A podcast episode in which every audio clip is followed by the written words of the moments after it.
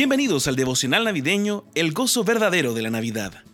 Este devocional está basado en el libro El gozo verdadero de la Navidad de John Piper y es provisto por la iglesia Cristo Redentor. 20 de diciembre. Recibe su reconciliación. Romanos 5:11 dice así. Y no solo esto, sino que también nos regocijamos en Dios por nuestro Señor Jesucristo, pues gracias a Él ya hemos recibido la reconciliación. ¿Cómo recibimos la reconciliación de Dios y nos gozamos en Él en el día a día? Esta es la respuesta, mediante Jesucristo. En parte, esto significa hacer de la obra y las palabras de Jesús el contenido esencial de nuestro gozo en Dios.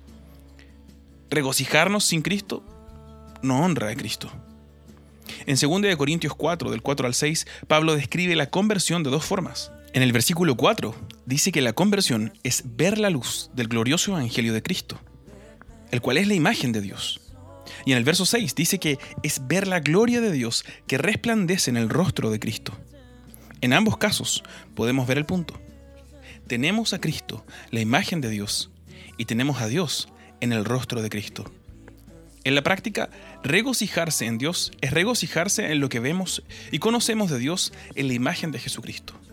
Esto llega a su máxima experiencia cuando el amor de Dios es derramado en nuestros corazones por el Espíritu Santo, tal como nos dice Romanos 5:5. Dios no solo compró nuestra redención a través de la muerte del Señor Jesucristo, y no solo nos permitió recibir la reconciliación mediante Él, sino que aún ahora mismo exaltamos a Dios a través de Jesús. Jesús compró nuestra reconciliación. Él hizo posible que recibiéramos la reconciliación y que abriéramos el regalo. Jesús mismo, brilla desde la envoltura, como un regalo indescriptible, como el Dios encarnado y como el motivador de nuestro gozo en Él. Mira a Jesús esta Navidad. Recibe el regalo de la reconciliación que Él ha hecho posible. No lo abandones en tu escritorio. No lo dejes allí en tu velador. No lo abras para hacer de Él un medio para buscar otras cosas. Ábrelo y disfrútalo.